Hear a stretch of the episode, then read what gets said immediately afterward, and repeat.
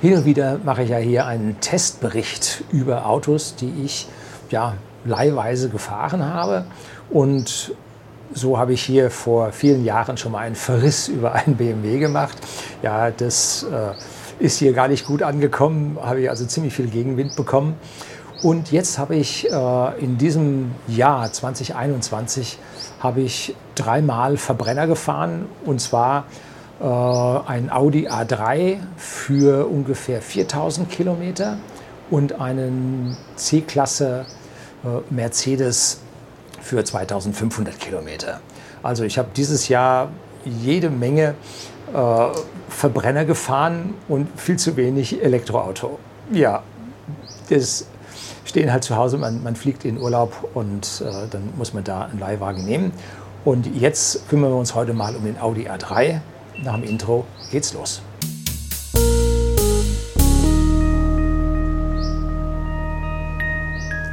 Guten Nachmittag und herzlich willkommen im Unternehmerblog, kurz Unterblog genannt. Begleiten Sie mich auf meinem Lebensweg und lernen Sie die Geheimnisse der Gesellschaft und Wirtschaft kennen, die von Politik und Medien gerne verschwiegen werden.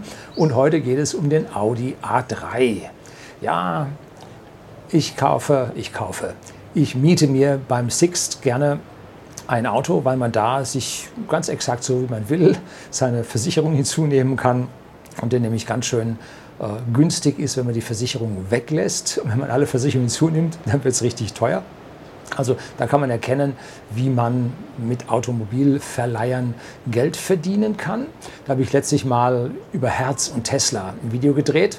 Ähm, da sind nachher ganz merkwürdige Dinge herausgekommen, dass dieser Deal vielleicht doch nicht stattfindet und dann findet er doch wieder statt und ganz genau, das weiß man nicht. Aber da habe ich mal das Modell erklärt, wie äh, Autoverleiher funktionieren, dass die normalerweise die Autos geschenkt bekommen beziehungsweise mit 35 Prozent Rabatt vom Hersteller geliefert bekommen und, man, und sie selber nach der Haltedauer von einem halben Jahr oder dreiviertel Jahr werden die dann wieder verkauft mit 15.000 Kilometern maximal drauf und die gehen dann für 35 Prozent Nachlass raus, sodass die Autoverleiher den Wagen ja für umsonst bekommen haben. Und alles, was sie dann an Vermietgeld bekommen, haben sie ja, haben sie als äh, zur Kostendeckung von ihren restlichen Kosten und für den Gewinn dann an der Stelle über. Und so richtig verdient wird an den Versicherungen, denn sie versichern den Wagen nur, soweit sie müssen und den Rest nehmen sie auf die eigene Kappe, weil das Geschäft, was die Versicherung machen könnten, können sie auch locker selber machen. So, das dazu. Und ich versuche mir im Urlaub halt möglichst kleine Fahrzeuge zu nehmen, damit man über ja, die Straßen, wir sind also nicht die, die jetzt äh, die großen Straßen fahren, sondern wir sind die, die die kleinen Straßen fahren, äh, öfter auch mal schlechte Straßen fahren und da sind dann kleinere Autos von den Abmessungen immer positiv. Und dann ist man ja ein bisschen sparsam und dann nimmt man auch mal ein bisschen günstigeres Fahrzeug und da habe ich mal den Renault Kandahar Taliban Katscha Katschai.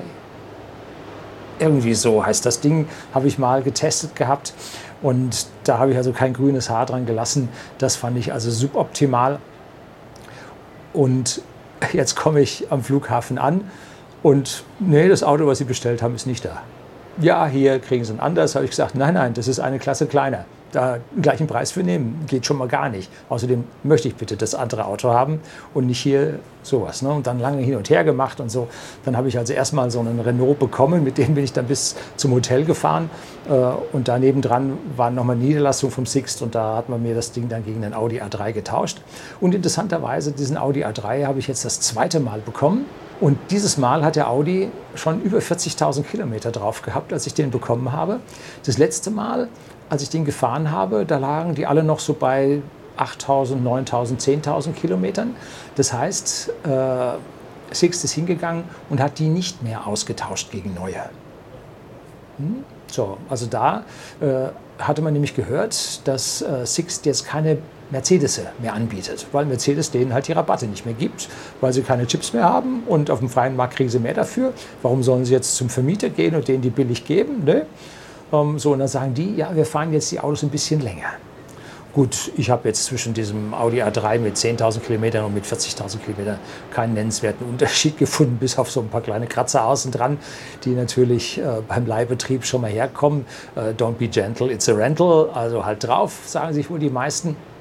Und dann habe ich also diesen Audi A3 bekommen und der hat, ja, das ist ein kleines Auto, ganz bewusst klein gekauft und ist ein altes Auto. Kann man nicht anders sagen. Es ist vom, äh, vom Entwurf ist es ein altes Ding. Da hat man Türen mit Rahmen, äh, brutal schwer, Wind zugeschlagen, Finger dazwischen gehabt, da hat das Blut gespritzt.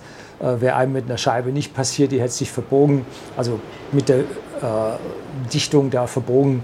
Ähm, dann haben die also H4-Licht, also noch nicht mal ein Xenon-Licht oder ein LED-Licht, äh, H4-Licht drin. Dann die Blinker sind also Glühbirnchen, da hat es also nicht mehr für LED getaugt.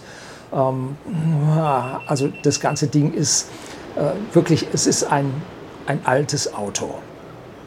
Dann sitzt man da drin und im Urlaub staubt die ganze Geschichte, macht man irgendwann mal ein Scheibenwaschwasser an und dann kommt der eine Spritzer übers Auto weg und der andere Spritzer äh, unten in das Ding rein. Also Wasser ging nicht auf die Scheibe. Äh, dann guckt man da rein und sieht man auf jeder Seite drei, drei Düsen, äh, zwei verstopft auf beiden Seiten. Ne? Dann sucht man sich als nächstes mal im Hotel so eine kleine Nadel und dann geht man da rein und versucht die äh, sauber zu machen. Total, entschuldigen Sie, beschissen verbaut, dass man da nicht rankommt. Ähm, um dann diese Löcher da frei zu machen und dann die Düse ein bisschen einzustellen. Also mit einem Haufen Gefummel habe ich das dann hinbekommen. Das Tesla Model S war nicht besser. Nein, das Tesla Model S war extrem empfindlich an dieser Sache. Model 3 hat jetzt Wasser, äh, Model Y am Wasser direkt am Scheibenwischer ist eine Größenordnung besser. Ne? Äh, warum kann das Audi nicht auch? Ne? Hm, na, weiß man nicht. So, dann kam dann das Wasser endlich da raus. Ähm, und dann fährt man da in die Berge. Äh, wir sind hier auf Teneriffa und da geht es rauf bis auf 2300 und so viel Meter mit der Straße. Und da braucht man schon äh, ordentlich Leistung, geht steil bergauf und oben wird die Luft dünner. Da ist also nicht so viel dabei, da muss auch der Turbo ordentlich schaffen. Und dieses Auto hat einen Nähmaschinenmotor drin.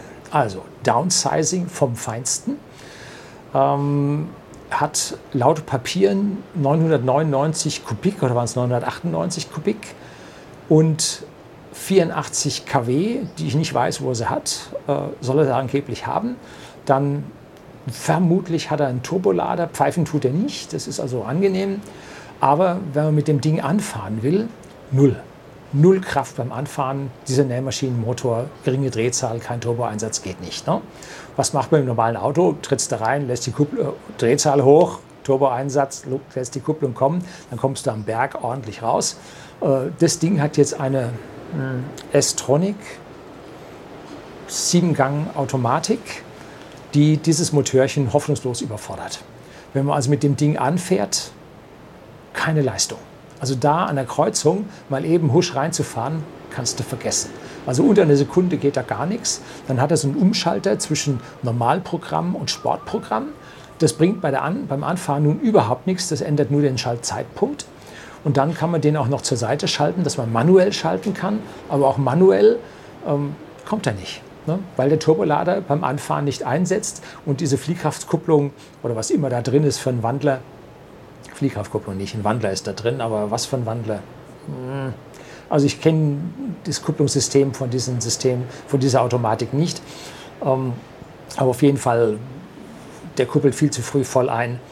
Äh, ja, Katastrophe. Also dieser Motor, das ist ein 30 TFSI gewesen. Und dann habe ich hinter einem mal geparkt, da stand hinten drauf 25 TFSI. Ich hoffe, den liefern sie nicht mit Automatik aus. Also das wäre ja die reinste Katastrophe. So, jetzt haben wir also die große Schwachstelle von dem Auto, nämlich Motor in Zusammenarbeit mit Getriebe hier beschrieben. Also wer so etwas kauft, um Gottes Willen bloß nicht die Automatik, wenn er halbwegs was mit dem Gebirge zu tun hat. Auf der Ebene geht es gerade so, äh, aber angenehm ist es beim Anfahren und so nicht.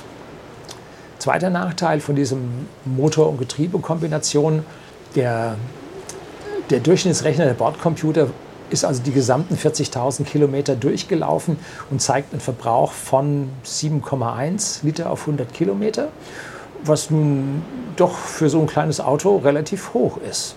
Und ich selber gucke natürlich auch, was ich brauche. Und da schaffe ich es habe ich es mit dem Wagen jetzt auf äh, 6,6 Liter geschafft, weil ich immer beherzt reintrete.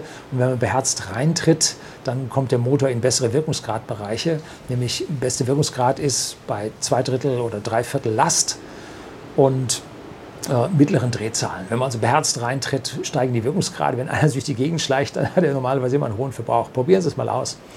Ähm, also hier ordentlich Druck auf den Motor und schon sinken die Verbräuche, weil der, die, äh, der spezifische Wirkungsgrad steigt. Nun gut, dann habe ich den nachgemessen an der identischen Tankstelle, äh, voll, zweimal vollgetankt und siehe da, die 6,6, die er angezeigt hat, waren es nicht, es waren 6,9. Also die 7,0 oder 7,1, was da waren, waren sicherlich 7,2 oder 7,3. Aber wir sind ja gewohnt, dass äh, die technischen Angaben von Automobilen, vor allem von deutschen Herstellern, nicht so wirklich mit der Wahrheit übereinstimmen. Maximale Geschwindigkeit mit dem Wagen bin ich dort Tacho 123 gefahren, echte 120. Man benimmt sich im Ausland. Ich habe keinen Bock äh, mit den örtlichen äh, Ordnungshütern hier irgendwie in Konflikt zu geraten. Außerdem ist man in Urlaub, da ist man nicht auf der Flucht, da hat man hier ein bisschen mehr Ruhe zum Fahren. So, und also große Geschwindigkeiten, wo der Verbrauch hochgehen würde, mit doch dieser recht kantigen, wenig aerodynamischen Karosserie äh, auch nicht so. Kann nicht der Grund sein, muss also tiefer innen drin liegen. So, nächster Punkt ist Fahrwerk ein hervorragendes Fahrwerk. Ganz, ganz großes Lob. Tolle Federung, tolle Dämpfung und die Harmonie mit den Reifen waren Bridgestone-Reifen drauf. Also wirklich hervorragend gemacht und identisch äh, hervorragend innen drin auch die Bremsen sehr schön äh, zu dosieren. Und wenn man dann aus dem Hochgebirge da zurückkommt und dann mal ordentlich in die Bremsen steigt, äh, sehr ordentliche Bremsleistung über ja, 1500, 2000 Meter abwärts. Sehr, sehr ordentliche Bremsleistung. Kann man nichts drüber reden. Ganz, ganz toll gemacht. Die Bedienung von dem Fahrzeug ist absolut gewöhnungsbedürftig. Da ist so ein Drehrad in der Mitte drin. Oh, also intuitiv ist das nicht. Mit der Zeit kommt man damit zurecht. Dann hat das Ding äh, ein Navi drin, und wenn man dann die Zündung anmacht, dann fährt erstmal das Navi nach oben raus. Äh, was das für einen Sinn hat, das Ding da reinzumachen und hochzufahren, weiß ich jetzt nicht, aber man macht es. Äh, vielleicht ist es schick oder so, keine Ahnung. Man hätte den Elektromechanismus weglassen sollen und vielleicht ein Inch oder zwei Inch äh, an Bildschirmdiagonale dem Ding mehr geben können. Denn da hapert es ganz gewaltig dran. Das Ding ist fuddelig. So, und wenn man jetzt ein Ziel eingeben will, dann mag das für einen deutschen, äh, für eine deutsche Adresse noch halbwegs vernünftig funktionieren.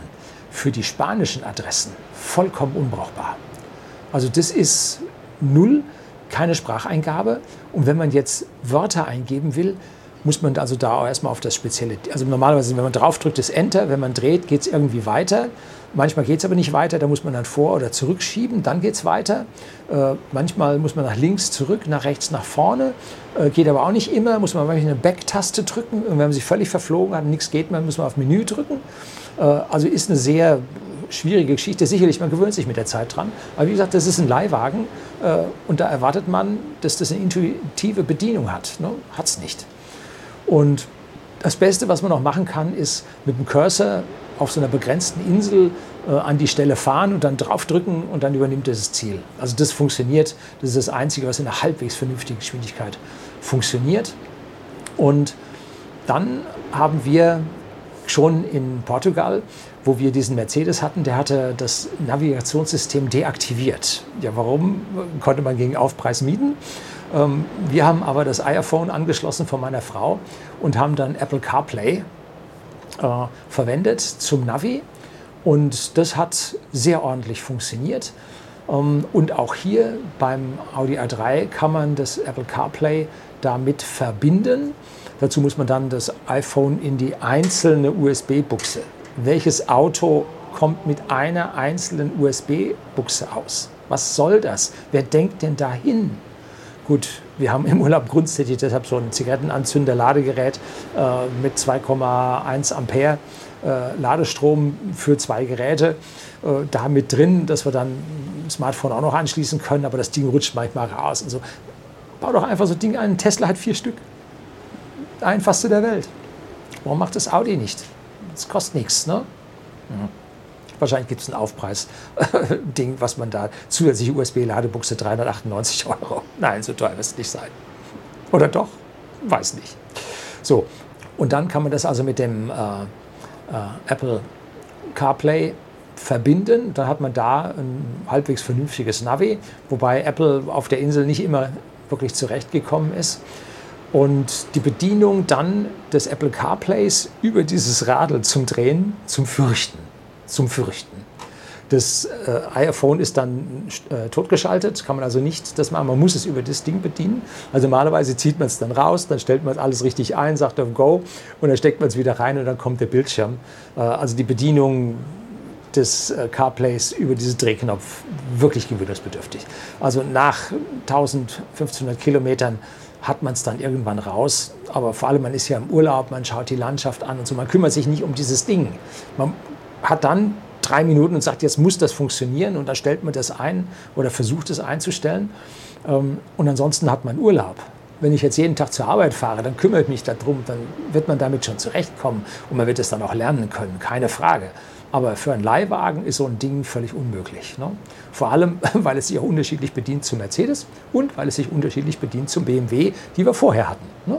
Also da dreht jeder sein eigenes Ding. Das Einzige, was sie gleich haben, ist dieser komische Drehknopf. Aber was er tut, ganz was anderes. Ne? So, also das war das Letzte.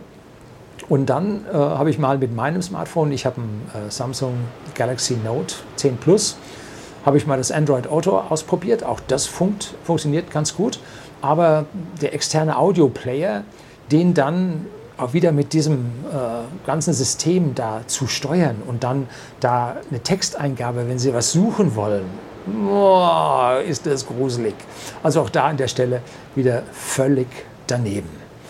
Ansonsten hat man halt da eine Menge Knöpfe für irgendwas, da steht ja ein Symbol drauf, weißt du auf Anhieb nicht, was das soll.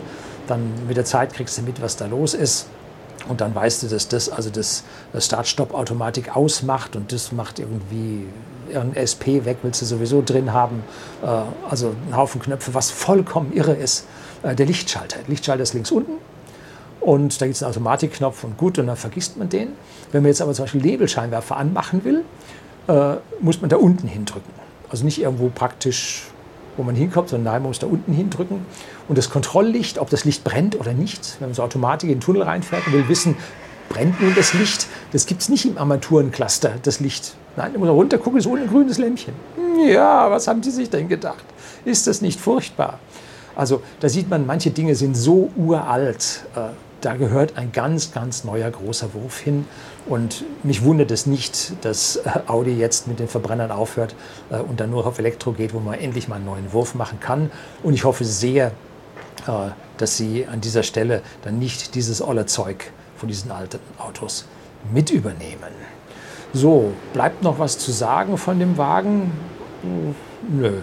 Ja, überholen mit dem Motor macht man nicht so gerne. Rauffahren auf die Autobahn, wenn es leicht bergauf geht. Uh, uh, da pfeift er auf 6200 und geht trotzdem nichts vorwärts. Also, wo die 84 Kilowatt sein sollen, ich habe es nicht bemerkt. Ähm, vor allem, weil das Auto ja komplett leer ist. Koffer hat man sowieso im Hotel, hat man einen Rucksack drin, ein paar Wanderstiefel. Das war es dann schon. Also auch da an der Stelle. Also sehr, sehr gemischt. Preis habe ich mal nachgeschlagen gehabt, ungefähr so mit Automatik und so irgendwo 26.000, 28.000 Euro. Das ist schon ein stolzer Preis für ein Auto, was eigentlich ziemlich alt ist. Ne? Da müsste Audi dann an der Stelle dann irgendwann mal etwas Neues bringen, denn sonst ist dieses Geld nicht mehr so wahnsinnig viel wert, wenn man sich dann Elektroautos anschaut, äh, die mittlerweile mit Förderung doch schon deutlich in diese Richtung im Preis kommen. Und wenn dann 2023 das Tesla Model 2, wie es vermutlich heißt, äh, aus Shanghai dann kommen wird, äh, das wird dann mit grüner Förderung preislich dieses Auto schlagen. Und dann wird es für Audi an dieser Stelle schon ganz, ganz, ganz schön dünn. So, das war's. Begeistert bin ich nicht. Ganz schlecht ist er auch nicht, so kann man nicht sagen. Äh, aber Audi ist halt nicht meins. Ne? Gut. Das soll es gewesen sein. Herzlichen Dank fürs Zuschauen.